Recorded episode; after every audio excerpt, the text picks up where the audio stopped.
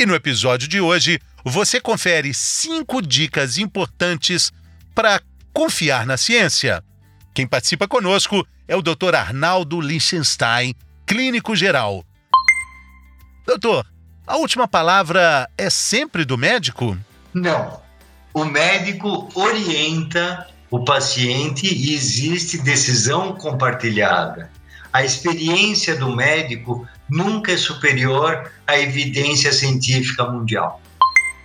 Doutor Arnaldo Liechtenstein, informação também é remédio? Muito, muito. Às vezes mais do que o medicamento em si. Informação é a base de tudo. A boa informação. Tem aquela informação de que veneno também é remédio, a diferença é a dose. Isso vale para informação também? Opa, a diferença entre remédio e veneno está na dose, mas aqui também na qualidade da informação. Doutor, fé e ciência podem ser colocadas é, com harmonia numa mesma frase? Sim, sim.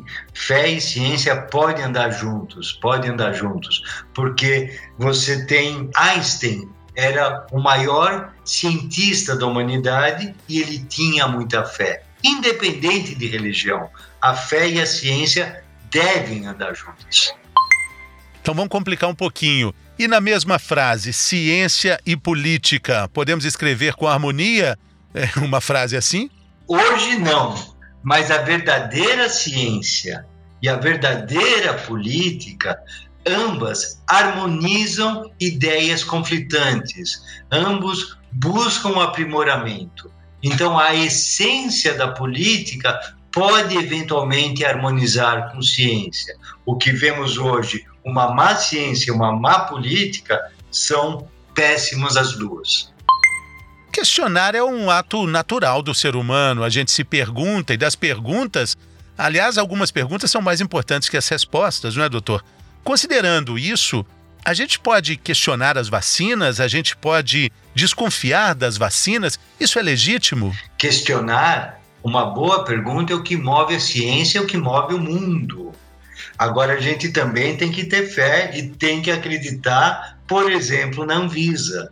Então, se essa é uma, uma agência sólida, confiável, e ela já aprovou as nossas vacinas, devemos confiar porque ela analisou os dados científicos. Então temos que ter fé na avaliação científica feita e, portanto, tomar as vacinas. Sem escolher. Sem escolher. Escolher a escolha da vacina, ela é muito errada por questões individuais de poder ser aceito em algum país com essa vacina, de ter medo de efeitos colaterais ou de não acreditar que ela está agindo a vacina porque não teve efeitos colaterais, ou seja, motivos para questionamentos errados existem muito.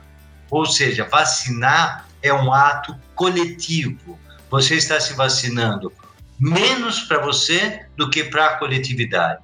Vacine-se tomando as duas doses, menos no caso da Janssen, que é uma dose só. As duas doses é que vão fazer a imunidade. Valeu, pessoal. Muito obrigado, doutor Arnaldo. Para conferir a conversa com o Dr. Arnaldo Liechtenstein, que foi ótima, acesse o link aqui na descrição e confira o episódio completo sobre a pergunta: Devemos acreditar na ciência? Até a próxima!